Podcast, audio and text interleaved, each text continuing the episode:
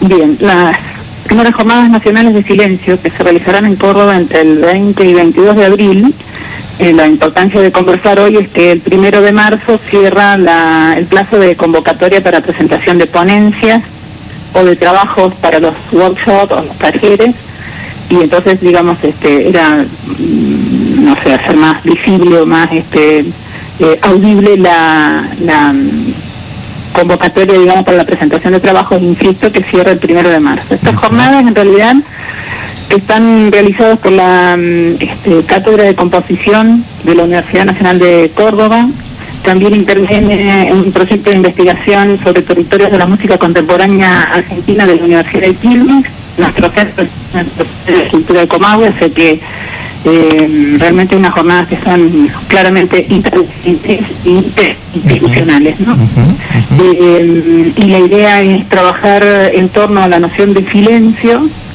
Los, eh, los temas, digamos, que se van a trabajar son silencio y ciudad, silencio y arte, silencio y política y por supuesto silencio y música. Eh, entonces, bueno, un poco era comentar esto y, y convocar, digamos, a la presentación de ponencias de, mm, de performance o de instalaciones, en fin, porque se convoca no solo a, la cuestión del pensamiento de la filosofía o las ciencias sociales, este, sino sobre todo a la cuestión de este mm, bueno del arte, ¿no? Es claro. por, nuestra este, siempre inquietud de esta, esta, este postulado para nosotros de que arte y política necesariamente tienen que ir de la mano.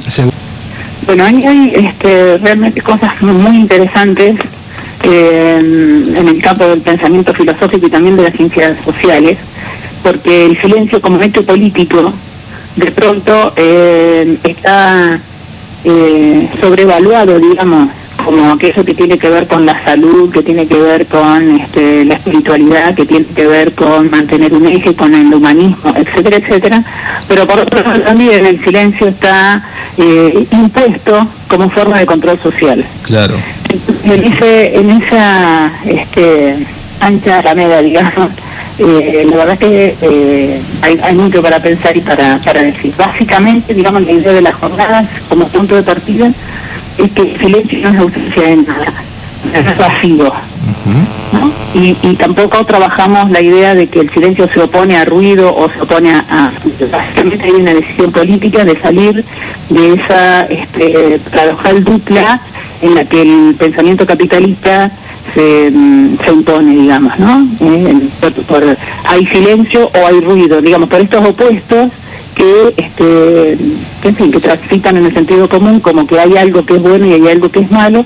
Nosotros tratamos de, trabajar como en todos los ámbitos de los temas filosóficos que trabajamos, en términos de qué relaciones se producen, en todo caso, por qué importa eh, para el sistema en el que vivimos poner el silencio y a la vez instar a que nunca estemos en silencio. Claro. Así que, en términos de control social, qué, eh, qué gravedad tiene eso, porque